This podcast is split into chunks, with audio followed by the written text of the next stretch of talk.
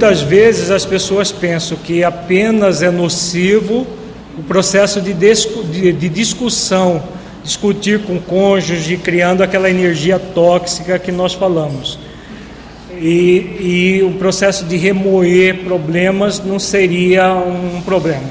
Na verdade, é, o remoer a energia de, do ressentimento, da mágoa, é tão nocivo quanto e gera toda uma exteriorização de energia tóxica no ambiente do lar. Então, todo mundo acaba é, recebendo essa toxicidade energética do emitida pela pessoa. Quer sejam discussões é, acaloradas e intensas, quer seja o processo de anulação de interior que gera essa a pessoa ficar quieta da boca para fora, parece que não há conflito algum, mas o conflito tá, está acontecendo dentro da pessoa e isso gera uma energia tóxica, primeiro para ela, porque isso é profundamente tóxico do ponto de vista energético para o corpo físico e para a mente, e, claro, tudo aquilo que nós produzimos em nós, nós vamos irradiar no ambiente. Então, o ambiente espiritual se torna também profundamente, é, profundamente tóxico. E aí, cada um vai assimilar essa toxicidade de acordo com as suas, eh, as suas limitações, as suas deficiências. Normalmente, quem mais assimila são as crianças, porque a criança ela é muito vulnerável energeticamente, né, pela própria condição da infância. Então, a, o pai e a mãe podem não falar nada, mas se eles estiverem num processo de ressentimento, de mágoa, a criança capta toda a energia. Ou eles podem discutir no quarto que ela vai captar também toda a energia. Vamos ver agora o o que são esses cinco sentimentos, qual é o sentido dele, o seu significado e como trabalhá-los na relação conjugal. Primeiramente, o amor incondicional. O amor incondicional é a virtude resultante da prática da lei de amor, justiça e caridade, fundamental para uma relação intra e interpessoal equilibrada. O amor incondicional, o próprio termo incondicional, é aquele que não impõe condições. É o amor mais sublime de todos. É o amor que Jesus nutria quando estava encarnado entre nós e continua nutrindo por todos nós, irradiando o seu amor incondicional para a humanidade inteira. Então, a incondicionalidade. Primeiramente, vamos trabalhar esse termo incondicional. Então, significa não colocar condição alguma para exercitar o amor. Para que nós possamos trabalhar a incondicionalidade, é fundamental aquele, aquela maturidade que nós vimos agora há pouco. Se eu idealizo qualidades que o outro deve ter ou que ele é, ou, ou limitações que ele não deve ter, vai ser possível a incondicionalidade? Por que, que não é possível incondicionalidade nesse caso? Porque isso é a própria essência da condicionalidade. Eu só amo se não tiver esses defeitos. Eu só amo se tiver estas qualidades. Faz sentido? Então a pessoa idealiza e aí ao idealizar, ela quer que o outro tenha qualidades que ele não tem ou limitações que ele que ele tem que ela não quer que ele tenha. Então ela condiciona. A incondicionalidade é exatamente o contrário. Eu faço exercícios de amor sem condicionar nada para o outro. Ele não tem que ser assim o assado para que eu exercite o amor. Então vejamos, em Jesus todas essas qualidades são naturais, são naturais do espírito puro.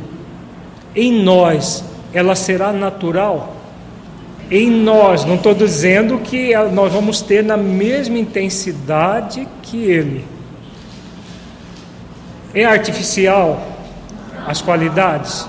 Então, ela, ela, então se não é natural nem artificial, o que, que ela é? Ela é natural, só que ela é natural enquanto potencial. Porque nós trazemos o potencial do Espírito puro, não foi isso que ele nos ensinou? Vós sois deuses, tudo que eu faço, vós podeis fazer, e até mais, se quiserdes. Então, o mesmo potencial que ele tem, nós também temos. Então, ela é natural em nós. Agora, eu deixo fazer uma pergunta. Em Jesus, ela é natural e espontânea. Em nós, ela é natural e espontânea? Nesse caso, não. Espontânea não será. Por quê? Só será espontânea essas, só serão espontâneas essas virtudes para aquele que já desenvolveu todas as virtudes. Quem ainda está em desenvolvimento não será espontânea, será de que forma? Será trabalhada, construída, desenvolvida. E quando é que a gente desenvolve a virtude? Por que, que o casamento é um grande desenvolvedor de virtude quando nós o tornamos uma experiência de desafio. Quando é que nós vamos desenvolver a virtude? Na hora das experiências de desafio. Por que, que é incondicional? Na hora que o cônjuge tiver mal-humorado, o que, que nós vamos exercitar? Hum? O amor incondicional. A paciência é filha dela, dele o amor incondicional naquele momento, não impõe condições. A paciência é uma virtude filha. Né? Esses cinco sentimentos vão dar origem a uma série de outros, mas são filhos dele. Por que, que é o amor incondicional nesse momento? Porque se for condicional, o que, que vai acontecer? Se tiver mal-humorado, eu quero que você.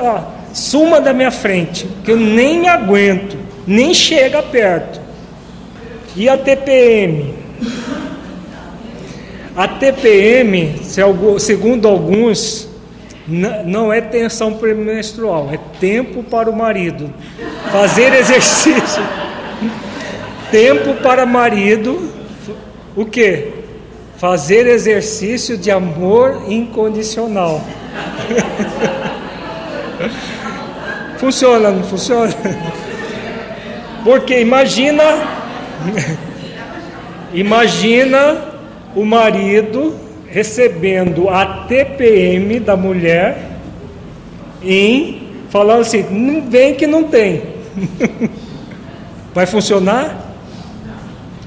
Ele só amar a mulher quando ela estiver bonitinha, cheirosinha, né, sem hormônios oscilando para cima e para baixo. Esse é amor condicional. Eu só amo se tiver assim, assim assado. Se não tiver assim, não serve para mim. Vai funcionar a relação? Então, a gente brinca com a questão da TPM. A TPM, na verdade, é um processo que acontece com as mulheres, mas muitas se acudam na TPM para soltar os cachorros em cima do marido. Por que não? Mas é a TPM. Um espírito manso e humilde de coração não tem TPM. Só tem TPM o espírito rebelde e orgulhoso. Então, porque se não fosse assim, quem seria o culpado da TPM das mulheres? Deus que seria culpado. Deus seria o culpado de coitada delas. Elas têm ainda de, além de menstruar, ainda antes de menstruar, ainda fica TPM. Né? Fica com TPM, com tensão pré-menstrual, para quem não sabe o que é TPM. Tensão pré-menstrual, tem tanta tensão que não aguenta nem parar quieta dentro dela. Então, Deus seria responsável, porque Deus que criou o organismo feminino da forma como é. Então, é necessário que é, ela saiba que não deve ser uma desculpa, que existe a tensão, existe, existe a flutuação hormonal, mas se a própria mulher perceber que nem todos os meses a tensão é tão intensa quanto em outros, significa o quê? Toda mulher que tem TPM, porque não são todas, não é uma condição feminina, existem mulheres que nunca tiveram TPM na vida e são mulheres do mesmo jeito, menstrua, faz tudo igualzinho que as outras. As que têm, não tem igual em todas as vezes. Por quê? Vai depender do estado íntimo se ela estiver fazendo mais exercício de amor, mansidão e humildade, a TPM pode até nem acontecer naquele mês. Se ela estiver em vigilante, fazendo exercício de desamor, de rebeldia e de orgulho, principalmente para cima do marido, a TPM vem com toda a força. E aí ela aproveita a tal da TPM para soltar os cachorros em cima dele. Então nós percebemos que numa situação como essa, o esposo é convidado a fazer exercício de amor incondicional? Sim. Agora, a esposa também é convidada num exercício de vigilância interior. Porque senão nós começamos a usar o nosso corpo como desculpa para é, uma situação como essa. O amor incondicional, então, será sempre essa virtude em que nós estamos dispostos a exercitá-la, independente das condições externas. Qualquer que seja a condição, eu exercito. Quem é que vai ganhar com isso, gente? A pessoa que está exercitando. Vai sempre ganhar. E é isso que preconiza a lei maior a lei de amor, justiça e caridade, que tem a ver com as questões mais profundas que o ser é convidado a desenvolver. Todo ato condicional, o Reumildo pergunta aqui, é a pessoa condicionar as virtudes que ela deveria ter e a defeitos que ela não deveria ter. Vai funcionar isso? Nunca vai funcionar. Por isso que a, é, grande parte das relações hoje terminam em separações, porque a pessoa quer o outro ideal e não está disposto ou disposta a fazer exercícios de amor incondicional. Quer sempre o amor condicional. Né? Eu amo se tiver essas condições, se não tiver, vou buscar outra. Tem gente na quinta, na sexta relação achando que vai encontrar com o pró, no próximo uma pessoa que vai ter aquele, aquele perfil que ela busca. É, é o perfil do príncipe e da princesa encantados. Né? É um processo de imaturidade em si mesmo. Nós nunca vamos encontrar. Então, se nós condicionarmos os nossos exercícios de amor a essa condição do outro idealizado, nós vamos nos perder em nós mesmos. Tá, mas isso daqui depende do, do amor a si mesmo. Se é a virtude resultante da prática da lei de amor, justiça e caridade. O que preconiza a lei de amor, justiça e caridade? Para você oferecer ao outro, é todo um caminho que vai ser desenvolvido. Vamos ver o caminho aqui agora. O amor incondicional não é uma utopia ou um sentimento vão, um sentimento utópico, um sentimento que não se desenvolve. Existe todo um caminho de construção desse amor. Quando Jesus, que é o protótipo do protótipo, não, é, o, é o arquétipo do, do protótipo somos nós, que vai ser o arquétipo do amor incondicional, que é o grande exemplo de amor incondicional, ele não nasceu com amor incondicional, ele não foi criado com amor incondicional. Ele desenvolveu esse amor. Todos os espíritos desenvolvem o amor. Só Deus não desenvolve, porque Deus é o absoluto. E o absoluto, ele já, de forma que a gente não consegue entender, ele já é a expressão de todas as virtudes no, mal, no grau máximo, supremo. Toda criatura criada por Deus, desenvolveu as virtudes dentro de si mesmo. Jesus desenvolveu. Se ele desenvolveu, nós também podemos. Por isso que ele diz: Tudo que eu faço, vós podeis fazer e até mais. Então, como se constrói o amor incondicional? Vamos trabalhar isso agora. Não é uma coisa que você ache pronta. Você vai construir em você. Ele vai ser construído a partir de, da, do exercício da lei maior, desse, o exercício constante da lei de, é, lei de amor, justiça e caridade. Então, exercício. Como que a gente exercita?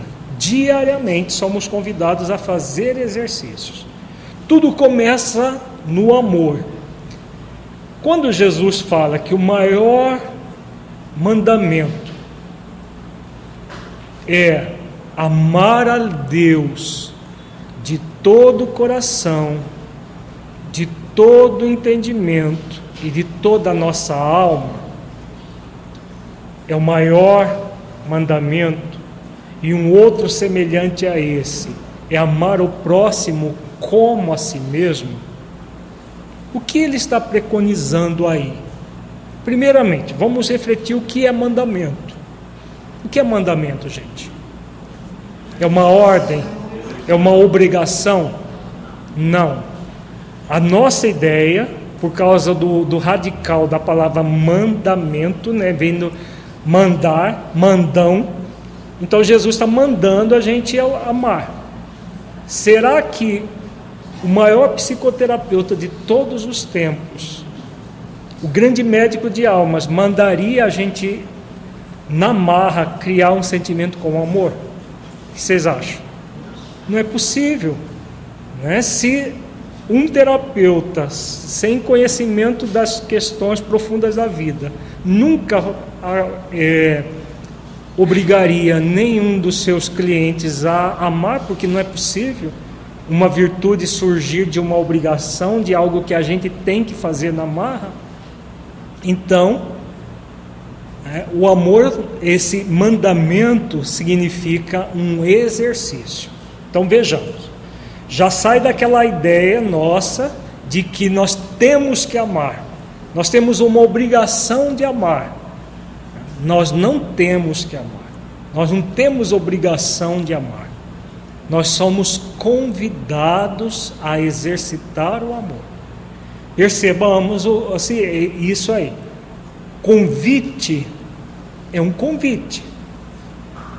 A lei maior começa por esse grande convite de praticar a lei do amor. Mas o convite serve para quê? Para que serve qualquer convite? Para que nós exercitemos a nossa capacidade de aceitar ou não, exercitar o livre-arbítrio. Se eu exercito o livre-arbítrio aceitando o convite, o que, que vai acontecer? Vai ser bom para mim. Se eu exercito o convite não aceitando o convite, o, o, a, o exercício, né, eu não quero fazer o exercício, o que, que vai acontecer? Eu vou ter consequências da não aceitação desse convite. Faz sentido?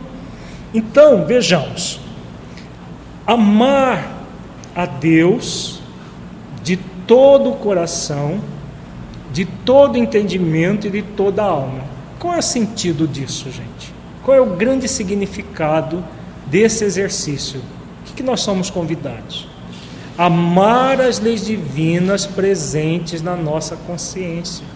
Não é fazer juras de amor, mandar beijinho para Deus, dizendo que a gente ama fazendo juras de amor, ah, eu amo, colocar adesivo no, no, no, carro, Deus é fiel, eu amo a Deus. Não é isso. Como muita gente acha que faz simplesmente práticas assim, muito fáceis e cômodas, é amar a Deus. Por que, que o amor a Deus, de todo o coração, de todo o entendimento e de toda a alma, significa exercitar as leis divinas presentes em nossa consciência. Porque a partir desse movimento nós entramos em conexão plena com Deus. Deus precisa do nosso amor? Quem é que precisa do amor? Nós mesmos. Então nós é que precisamos amar as leis divinas presentes na nossa consciência. De todo entendimento, o que, é entender as leis divinas? Conhecê-las, o sentido de cada uma delas, o sentido delas na nossa vida, isso é conhecer as leis divinas. A humanidade conhece as leis divinas, gente? Infelizmente, grande parte da humanidade ignora totalmente as leis divinas. Totalmente. Se nós formos sair, ir para uma praça, para um shopping e fazer pesquisa, cite uma lei divina natural. A grande maioria não vai ter ideia de nenhuma lei. Nenhuma. Totalmente ignorante das leis divinas naturais. Agora, se nós somos ignorantes daquilo que rege a nossa vida, o que, que vai acontecer? É possível esse amor nesse nível que Jesus recomenda? Não é. Se a gente não entende nada daquilo que a gente está amando, vai ser possível a gente amar? Por que, que Jesus frisou de todo entendimento? sem entender o sentido e significado das leis divinas, não é possível amor. Não é possível amor nem a nós mesmos, nem amor ao próximo, nem o amor a Deus, nada é possível. Entender profundamente as leis divinas. Para entender é necessário o quê? Estudar profundamente as leis. Mas a predecha a PRE não deixa a gente estudar. Ah, mas tem tanta fotografia no Facebook para olhar. Né? Tem tanta, gente tem que gastar tanto tempo fazendo coisa que não dá tempo de conhecer as leis divinas. Podemos passar horas a fio olhando fotografia no Facebook, no Orkut, não seja lá o que for. Né? Mas isso gera felicidade para alguém? Não gera. E nós adiamos as possibilidades de entender em profundidade as leis divinas. Ou nós queremos entendê-las só de ouvir falar. Ah, de vez em quando eu vou lá no seminário que o Alírio fala das leis divinas, aí eu fico sabendo. Não funciona assim não. Por quê? Se para um curso regular de uma ciência da Terra, a gente precisa, por exemplo, biologia, só para compreender biologia, bem resumido, precisa de quatro anos de estudo de muitas disciplinas da biologia, mesma coisa com a química, com a física.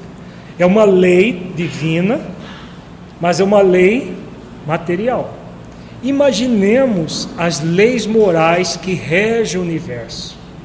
Tem gente querendo conhecer as leis morais de ouvir dizer. Dá uma leitura superficial no livro dos Espíritos de ponta a ponta e acha que já conhece as leis, as leis divinas. Né? Então vejamos, tudo isso é construção do amor incondicional. Conhecer as leis divinas, amar a Deus de todo o entendimento. E amar a Deus é conhecer as leis divinas presentes na nossa consciência. Então, conhecer cada vez mais não apenas um conhecimento teórico, mas um conhecimento reflexivo, trazendo essas leis para dentro da nossa vida. A, a, partir do momento que a gente vai refletindo, a gente vai é, fazendo isso de todo o coração, porque o coração é o sentir as leis divinas dentro de nós. Só é possível se a gente entender o que elas são, como elas funcionam e qual o sentido dessa lei dentro da nossa vida. Vamos dar um exemplo. A lei de causa e efeito. A maioria das pessoas tem ideia de que a lei de causa e efeito é para quê? A maioria das pessoas, inclusive dentro do movimento espírita. para castigar, é uma lei que Deus criou para castigar todos aqueles que não forem bonitinhos de, dentro do figurino. Agora vamos raciocinar para que a gente entenda. Se um espírito como Jesus, que é o, o arquétipo do amor incondicional, será que Jesus só ama aqueles que agem assim, assim, assado, de acordo com o figurino de alguém que falou que tem que ser assim? Será?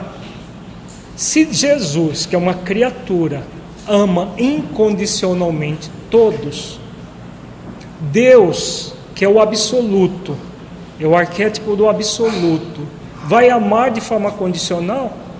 Se agir de, de acordo com os preceitos, eu encho de graça. Se não agir de acordo com os preceitos, eu encho de desgraça. É assim que a lei de causa e efeito funciona? Tem muita gente que acha que é assim. Tem muita gente que pensa que a lei de causa e efeito é para que a gente seja punido, para que a gente sofra lá na expiação. Suicidou, agora nasce num corpo totalmente deformado, todo torto, todo é, débil mental. Não tem gente que pensa assim que isso tudo é uma determinação de Deus. E é, gente. Nós estamos falando de uma lei só, como ela funciona. Vai ser uma das mensagens do Vozes Alerta do, do, do Honório, que ele fala dessa lei de uma forma belíssima. Então, para que, que serve a lei de causa e efeito, então, se ela não é uma lei punitiva? Como no primeiro momento a gente pode pensar que é uma lei punitiva para educar o espírito imortal. Né? E esse processo de educação se faz de que forma? Ela se faz amorosamente. Para chegar nesse amor, o que, que é necessário? Para chegar nesse amor, muitas vezes é necessário passar pela dor. Mas a dor é divina ou a dor é humana construída por nós mesmos? A dor é construída por nós mesmos. Então, quando vem a dor como efeito do desamor que nós praticamos, para que serve em última instância a lei de causa e efeito? Para nos proteger de nós mesmos. Está funcionando, né? O método. Tem gente aprendendo as coisas. para nos proteger de nós mesmos. Benfeitores devem estar contentes, porque eles que têm nos ensinado isso. Nós... a, a lei de causa e efeito é uma lei para nos proteger de nós mesmos, porque senão nós ficaríamos perpetuamente no desamor, porque a preguiça em nós ainda é muito forte. Né? A inação, a indolência ainda é muito forte. Quando vem a dor, como ninguém gosta de sofrer, a pessoa vai fazer esforços de se aperfeiçoar praticando a lei do amor. Então, se nós vemos um único exemplo de uma lei divina, quando nós entendemos a lei e percebemos que ela não é uma lei punitiva, mas é uma lei educativa para nos proteger de nós mesmos, o que, que vai acontecer em nosso coração? Nós ainda vamos ficar com medo da lei? ou nós vamos amar essa lei de todo o coração? Deu para entender o que significa amar a Deus de todo o coração?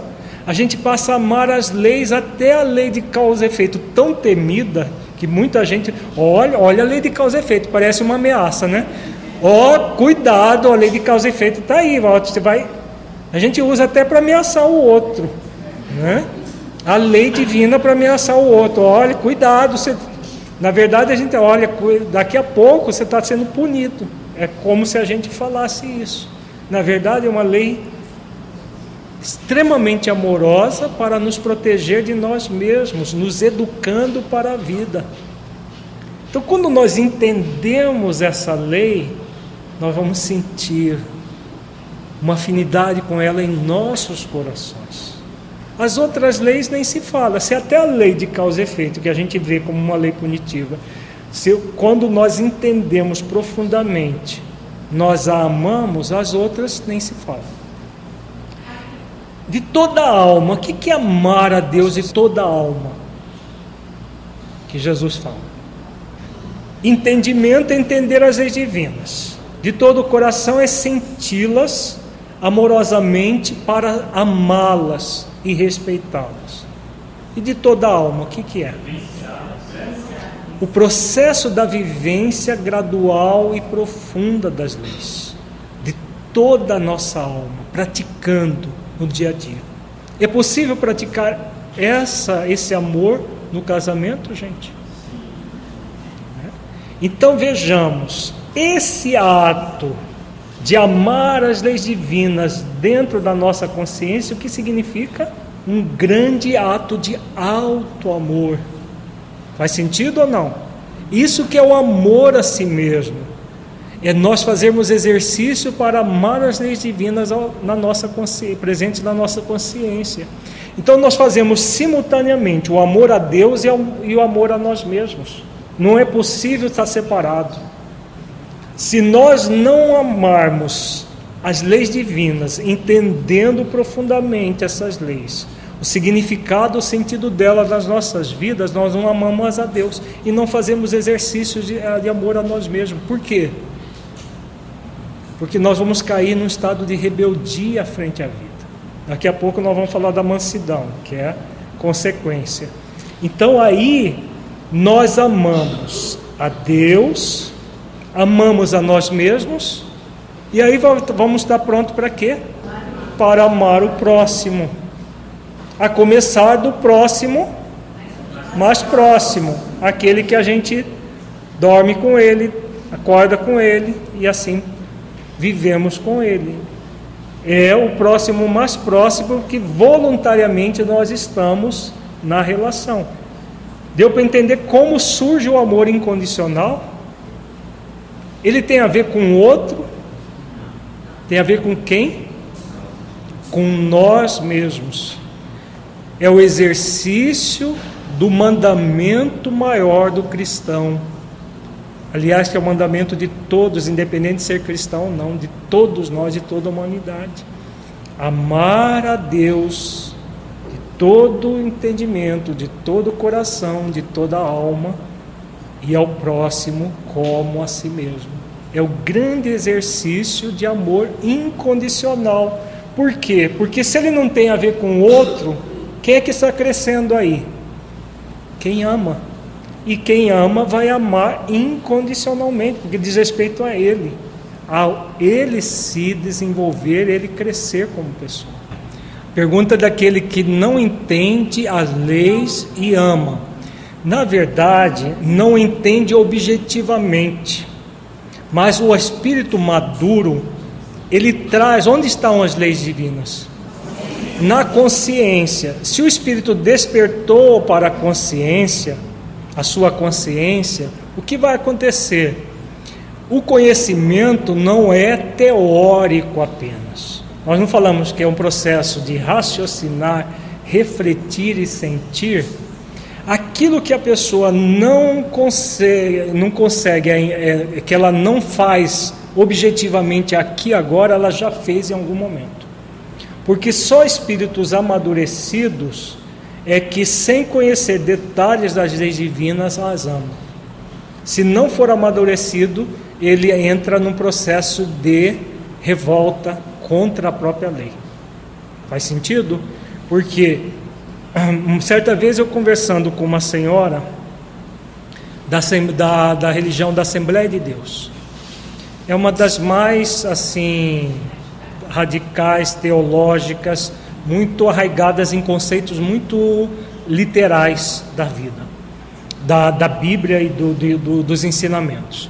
Por ter essa condição de estar focada na literalidade e não no espírito da letra, gera toda uma série de, de, de, de preceitos que a pessoa é, acaba se afastando das leis divinas e não se adentrando nela. Todas as religiões formais, pueris e, e, e que ficam focadas na forma e não na essência, de uma certa forma, em vez de, apro de aproximar a criatura do Criador, acaba afastando. Nesse caso, eu tive uma surpresa, porque eu não esperava essa compreensão da lei divina. Ela estava num processo de doença, uma doença crônica, que não vou entrar em detalhes, mas uma doença no que não era possível a cura.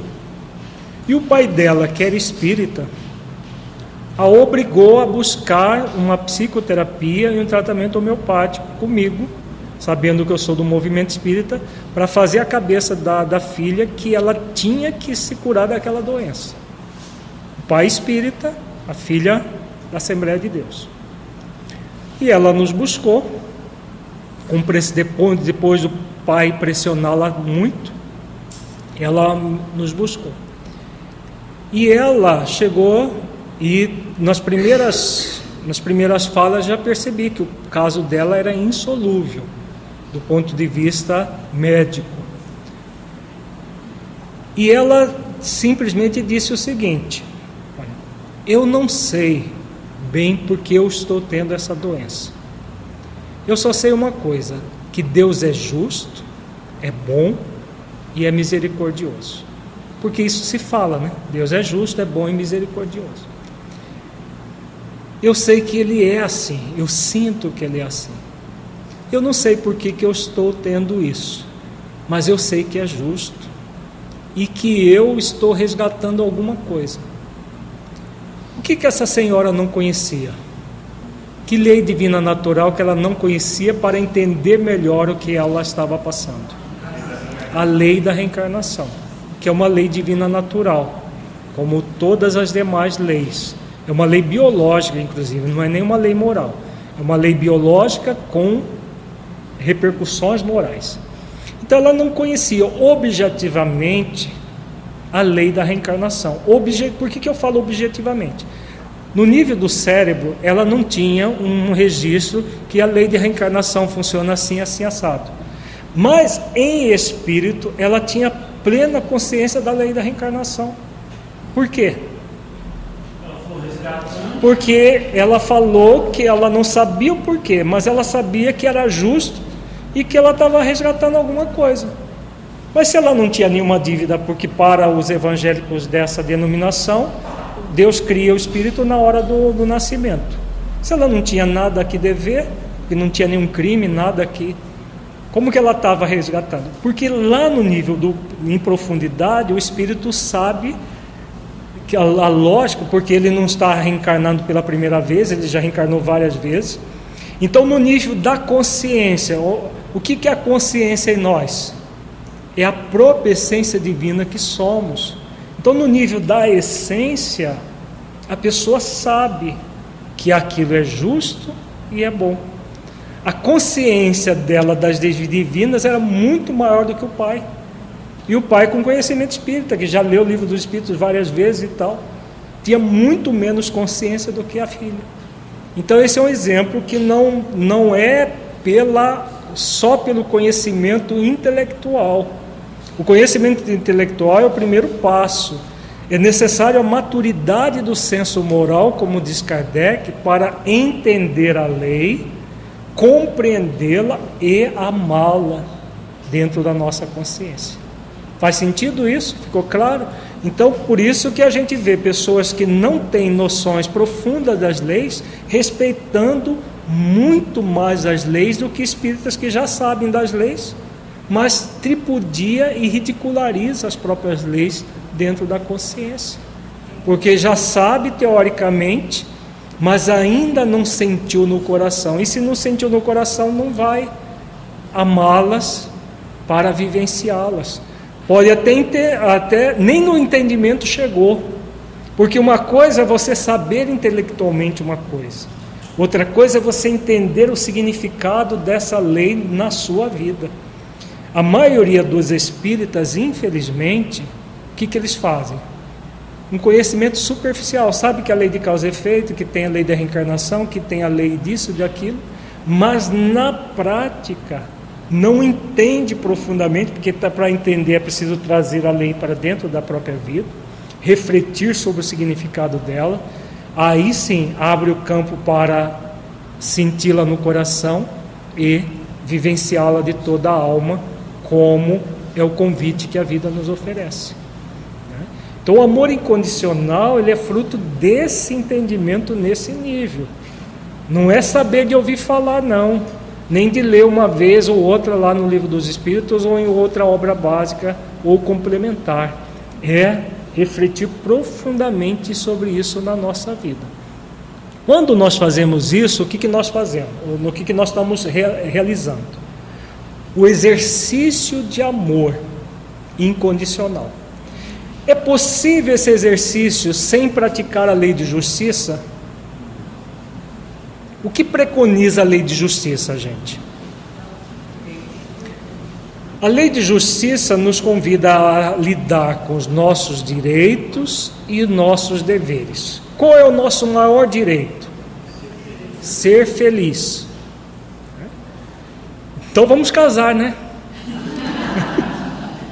que aí a gente casa e fica feliz para sempre. Veja como é, é, se nós refletirmos sobre as leis divinas, esses mitos desaparecem da nossa vida, porque ele é fruto da imaturidade.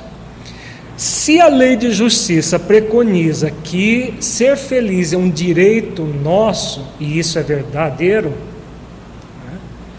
como que nós vamos usufruir esse direito? Casando com o príncipe e com a princesa encantada para viver feliz para sempre? Exatamente essa é a, a, a proposta do, do mito do amor romântico. Para usufruir do direito de ser feliz, eu vou casar, porque aí o outro vai me fazer feliz para sempre. Pronto, oh que maravilha, né? Casaram se foram felizes para sempre. Pronto, está resolvido com uma forma muito fácil. Exatamente esse é o mito do amor romântico. Será que a lei divina vai preconizar uma coisa assim? Tão pueril, tão fácil, tão como que nós vamos usufruir o direito de ser, sermos felizes? E de que forma nós vamos praticar o dever de ser felizes? Qual lei? A lei de amor.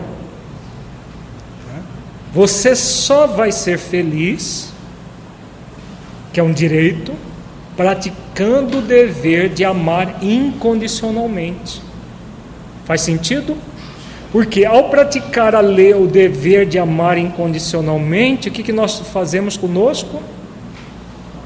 Nós nos tornamos pessoas melhores, cada vez melhores.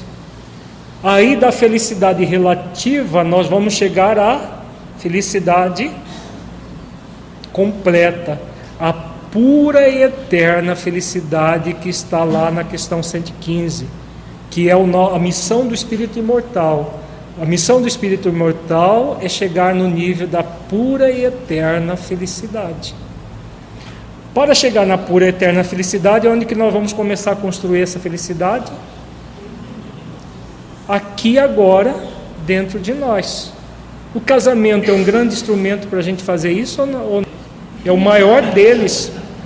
É a maior experiência, desafio exatamente a relação conjugal. Porque amar esse próximo que a gente escolheu viver com ele, aqui agora, né, pode ser que tenha raízes do passado, mas nós escolhemos permanecer nessa relação, é desafiador. Nós vamos trabalhar, vamos ser convidados a trabalhar diariamente exercícios de amor. Se eu quero ser feliz na minha relação, ah, se eu quero ser feliz enquanto pessoa, eu devo ser feliz na minha relação, já que eu escolhi ter uma relação conjugal. Faz sentido? Se essa relação é expiacional ou provacional, vai depender da, da, da outra lei que, é, que está intimamente ligada à lei de justiça, que é a lei de causa e efeito. Se eu maltratei alguém no passado, é lícito eu nunca mais me encontrar com essa pessoa para um, um reajuste? É? Não é lícito. Então não está dentro da lei de justiça. Então a lei de causa e efeito vem e me traz o cônjuge, me, me traz como cônjuge o amante do passado, a amante do passado, que eu usei, tripudiei depois como se fosse um, uma laranja chupada, joguei fora. É alguém que eu tripudiei no meu passado e agora de volta como cônjuge para que eu possa expiar o meu débito. Isso é o casamento expiacional. Pessoas que nós tivemos contatos não tão negativos, mas também não tão positivos, renascem para, em conjunto, nós temos os casamentos provacionais. O casamento provacional é aquele que tem algumas arestas a serem aparadas, para que nós possamos também evoluir e crescer. Então, a lei de justiça é a lei que preconiza que nós temos o direito à felicidade, só que essa felicidade você vai usufruí-la como um direito se praticar o dever de amar. Então, na relação conjugal, em qualquer circunstância, nós somos convidados a amar. Quando entra a lei de caridade? A lei maior ela é em três etapas: amor, justiça e caridade. Onde entra a lei de caridade? O que preconiza a lei de caridade? Fazer aos outros aquilo que gostaria que fosse feito a nós. Então, se eu sou convidado a fazer aos outros aquilo que eu gostaria de, que fizesse a mim, quando eu faço isso, o que, que eu estou também exercitando? A lei de amor. Porque só a lei do amor exercitada é que vai fazer com que eu respeite o meu próximo nesse nível profundo. Faz sentido? de fazer ao outro aquilo que eu gostaria que fosse feito a mim. Aí eu cumpro a lei de justiça, trabalhando pelo direito de ser feliz, praticando o meu dever. Na relação conjugal, como vai funcionar? Quando eu exercito o amor incondicional, eu vou fazer ao outro aquilo que eu não gostaria que ele fizesse para mim? eu vou discutir, eu vou soltar os cachorros, eu vou falar que eu estou com TPM e por isso que eu estou tratando desse jeito, agressivamente. Eu vou fazer isso? Bom, ou não, gente? Não. Porque eu gostaria que o outro fizesse comigo? Eu não gostaria. Então eu pratico a lei da caridade por escolha amorosa. E aí eu amo incondicionalmente porque existe um motivo para amar. Eu estou construindo a minha felicidade. A felicidade construída em mim jamais será um processo egoísta, egocêntrico, mas um processo compartilhado. Quanto mais eu for feliz, o que, que eu faço com o outro? O que, que acontece com a, o cônjuge? mesmo num casamento expiacional. Quanto mais o cônjuge maduro se torna uma pessoa feliz, o que, que ele está fazendo com o outro? Resgatando o outro. Porque aquele que está numa situação de expiação está num, num processo de profunda infelicidade. Que nós fomos instrumento para que ele caísse naquele poço fundo no passado. E agora nós estamos dando a mão para resgatá-lo. Faz sentido? Ficou claro o que é amor incondicional, gente? Que muitas vezes, num casamento expiacional, o cônjuge faz exercício e parece que o outro nunca muda. Realmente, o termo foi bem colocado, parece, porque não há quem não mude. Mesmo que essa mudança, claro que essa uma relação no casamento expiacional é uma relação de é, semeadura. A semeadura vai depender sempre do terreno. Usando, é, é, buscando a parábola do semeador como referência. Jesus fala: e o semeador saiu a semear. Uma parte das sementes caiu à beira do caminho, outra parte caiu no pedregulho, outra parte caiu no espinheiro e outra parte caiu na boa terra. As que caíram à beira do caminho vieram os pássaros e comeram a semente. As que caíram no pedregal, como tinha pouca terra, a semente logo germinou, mas como tinha pouca terra, a raiz não se aprofundou e o sol queimou a plantinha.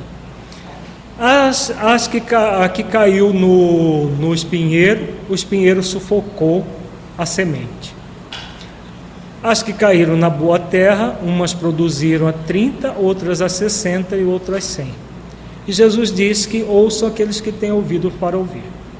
Então veja, vamos pegar essa pergunta que o Rafael fez, com base nessa parábola.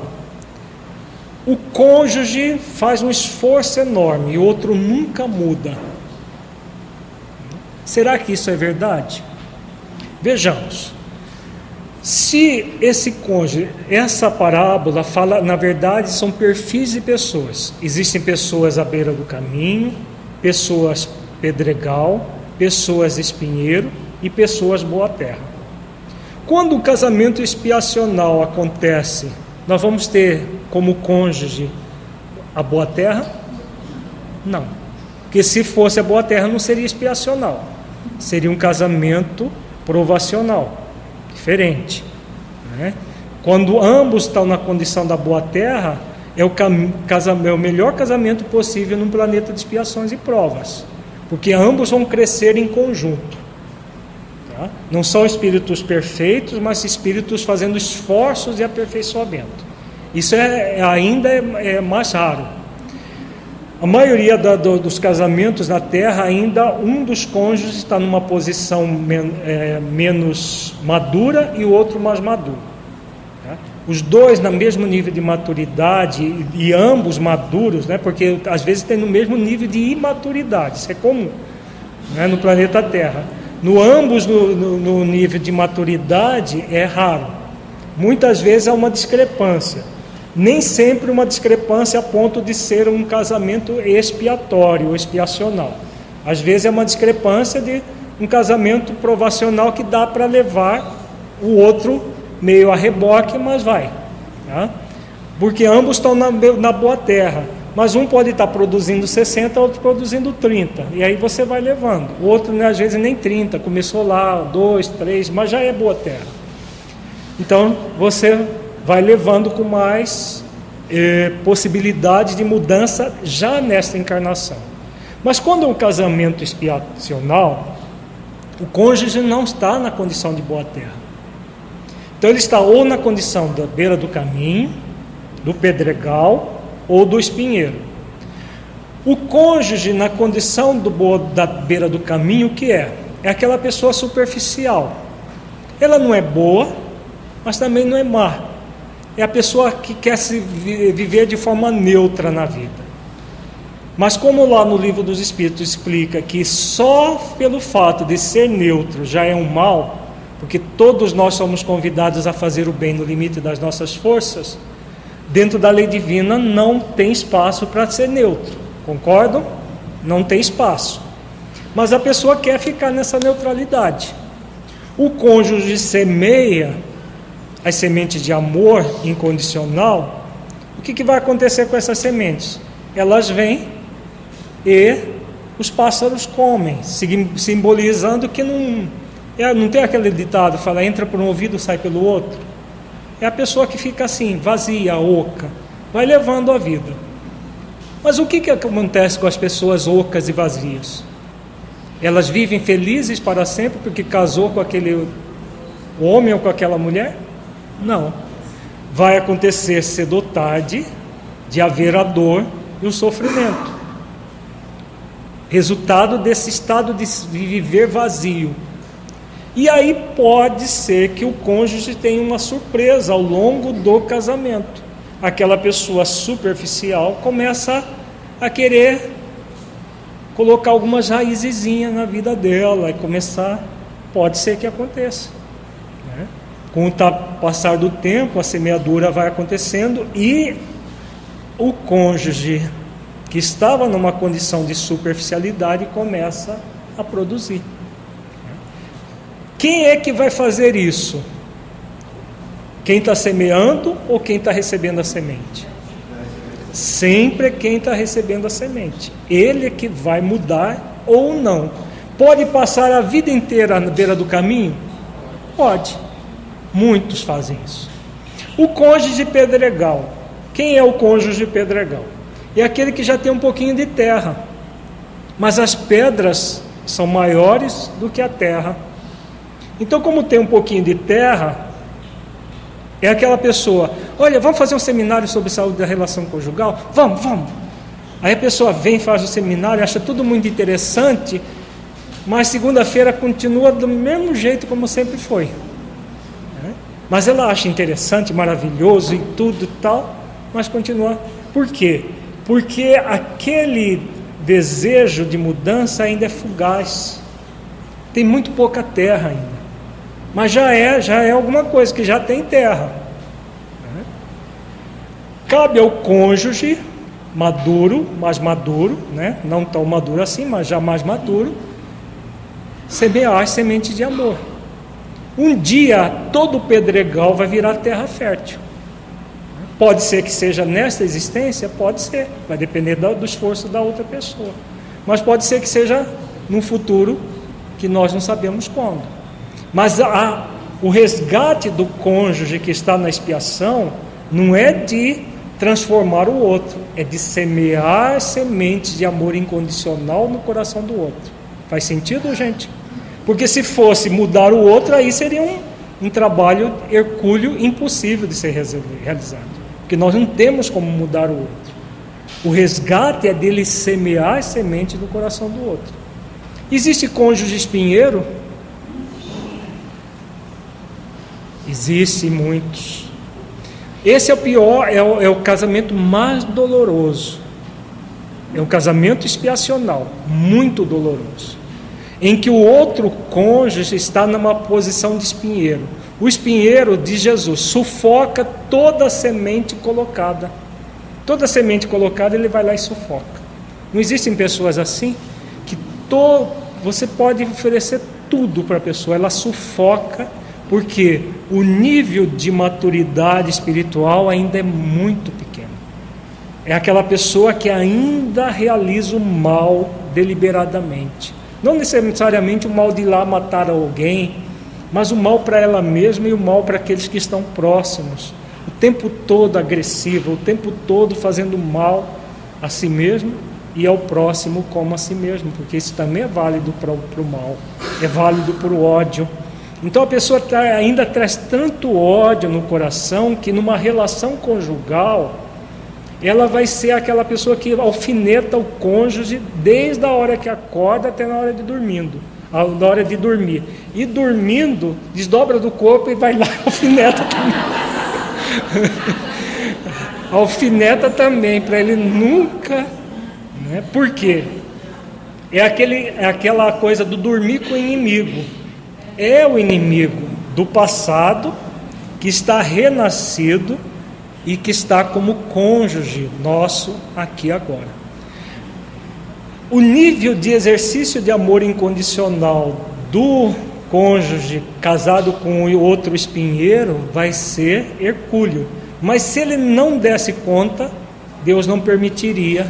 As leis divinas são sábias e santas, e, e, e, e Deus só vai com aquele texto que, que Paulo diz: Deus é fiel que, que ele é fiel? Não é fiel do, desse ponto de vista que muita gente coloca de forma pueril. É fiel para aqueles que são daquela religião e, e aqueles vão ser salvos e os outros vão, se da, eh, vão ser danados lá no inferno.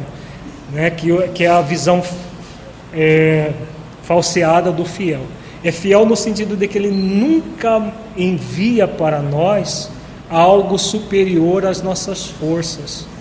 Então, se existe aquele casamento com uma pessoa espinheiro, é porque, primeiro, porque aquele que é, é corresponsável por todo aquele espinheiro todo, o cônjuge que está com aquela pessoa. Segundo, que é, ela, ela dá conta de fazer exercícios de amor incondicional a vida inteira naquela condição, até que o outro muito provavelmente não vai ser nessa encarnação, enquanto que os outros dois perfis pode até numa única existência a pessoa mudar e fertilizar o seu terreno, o espinheiro dificilmente vai ser numa única existência, a não ser salvo se tem, tiver situações muito dolorosas e aí a pessoa dá uma despertada, mas isso é, são casos raros. A maioria só vai despertar numa outra existência, na dimensão espiritual. Mas ela teve a semeadura. E as sementes de amor incondicional, elas têm validade? Tem prazo de validade?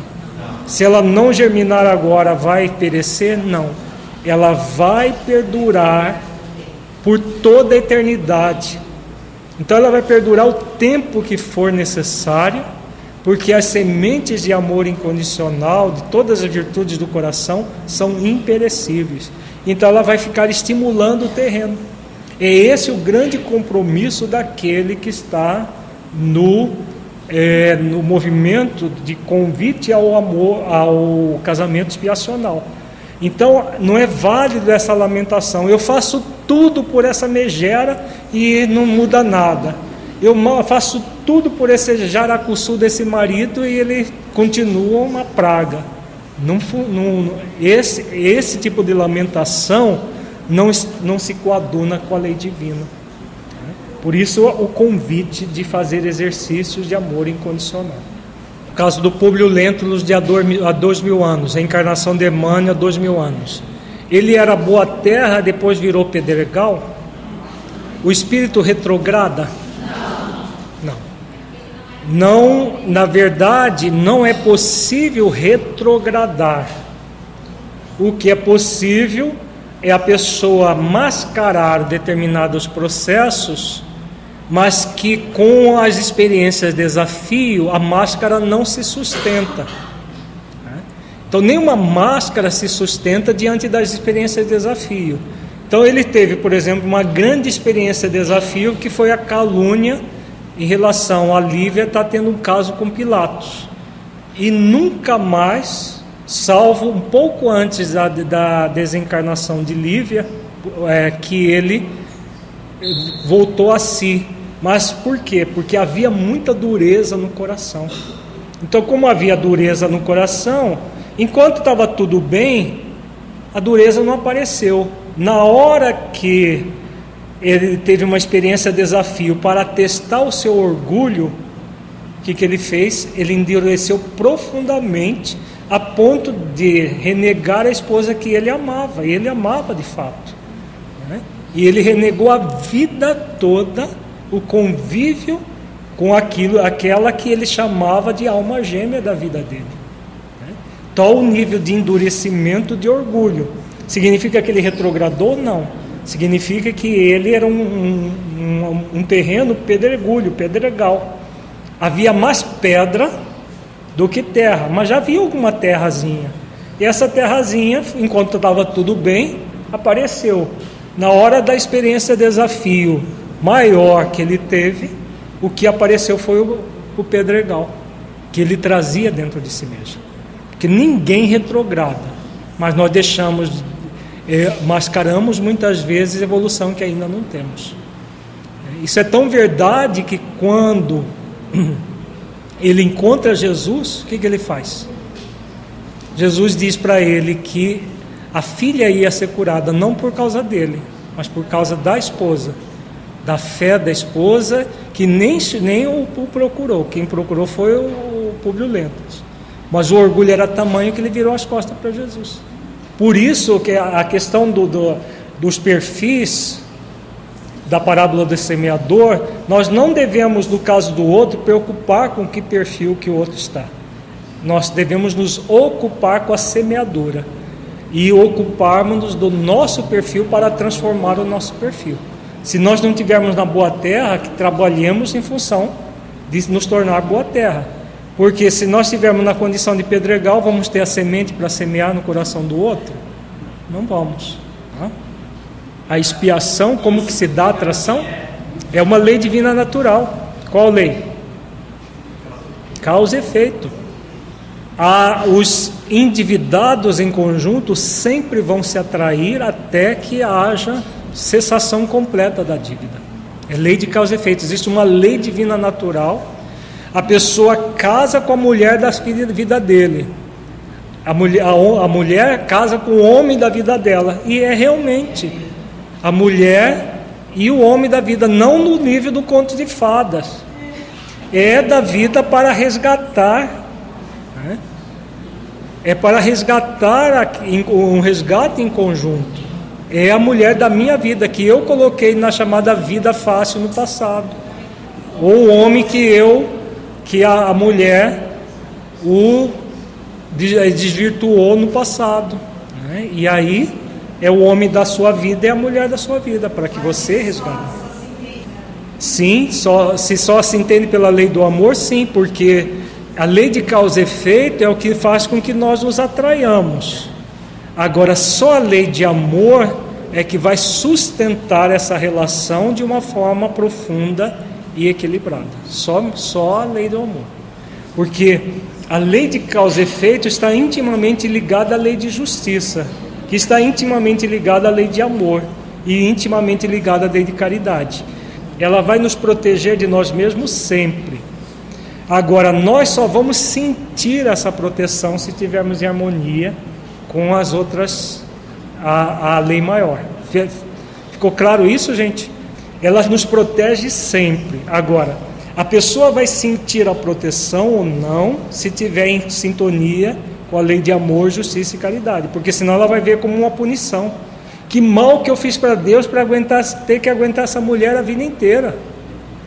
Que mal que eu fiz para Deus para aguentar esse homem a vida inteira. Nós sempre dizemos que para Deus não é possível a gente fazer mal. Nós fazemos mal para nós mesmos e para os outros. Agora, todo mal que a gente faz para os outros volta para que nós desfaçamos. Então, o casamento expiacional é o mal que nós fizemos ao outro no passado para que nós desfaçamos agora. Então, não há uma relação de afetividade amorosa é a relação com o inimigo que nós construímos no passado. Então isso é justo? É ou não, gente? Claro. Se nós construímos a, aquela relação, é justo que ela retome para que a gente possa superá-la. Né? Então ele é justo, é amoroso e é caridoso. Por isso a lei de causa e efeito sempre vai nos trazer de volta aqueles que nós ferimos no passado. Quanto mais feriu, mais a relação é íntima. Então, em família, nós vamos ter como pai, como mãe, como filho, como esposo, como esposa, aqueles que ferimos mais intensamente. Como colega do centro espírita, daquele que a gente feriu de vez em quando. Aí nasce no, e a gente fica lá, colega do trabalho do bem. De vez em quando a gente se rosna um por outro mas aí a gente vai aprendendo, né? Porque se, se tivesse ferido profundamente, nascia como na mesma família, pai, filho, esposo, esposa, vai depender das relações. Do amor incondicional entre Francisco de Assis e Clara de Assis. Na verdade, o amor de espíritos superiores, que é o caso, é um amor que transcende a humanidade comum, que é o nosso caso. Então nós não admitimos um amor nesse nível sem a conjugalidade, sem sexo, sem. Porque nós vemos o espírito superior de que forma? O nosso prisma, né? Para nós seria um absurdo isso. Mas para o espírito superior, o amor ele transcende a genitalidade, ele transcende o estar junto na mesma cama. Ele é um amor de alma para alma no nível profundo um olhar de um espírito é, superior afim com outro fala muito mais do que um discurso para nós no nosso nível de amor. Então, não dá para comparar o amor de espíritos superiores, que mesmo numa relação de parceria, como de Clara de Assis e Francisco de Assis, com o amor nosso que é no nível provacional, muito menos expiacional. Porque o no, no nosso provacional é ainda o amor a ser construído. Então, é, esse amor transcende toda e qualquer esfera puramente terrena. E quanto mais superior é o espírito, mais intenso vai ser o amor. A Ivone Pereira ela tinha um amor passional com Luiz de. Né? É, esse amor era tão doente que ela foi ao suicídio, foi ao, ao homicídio no primeiro momento, depois ao suicídio por duas existências. É, e ah, na, na, penúltima existência, ele, ela, ele era esposo dela, e como ele desencarnou muito cedo, ela se, se suicida por causa disso. Então a gente vê aí o amor, mas no nível de espíritos ainda endevidados, que passa a ser um, um amor passional doentio, né, gerando as doenças, como a Luísa lembrou o caso é, citado das pessoas que se mataram, outra tentou suicídio por causa desses amores desfeitos. Na verdade, não é amor no nível profundo, é a paixão ainda instintiva que depende do outro. Esse tipo de, de, de relação ela acaba por imaturidade gerando verdadeiras torturas individuais e na, no, no, entre o casal que não precisaria, mas acontece.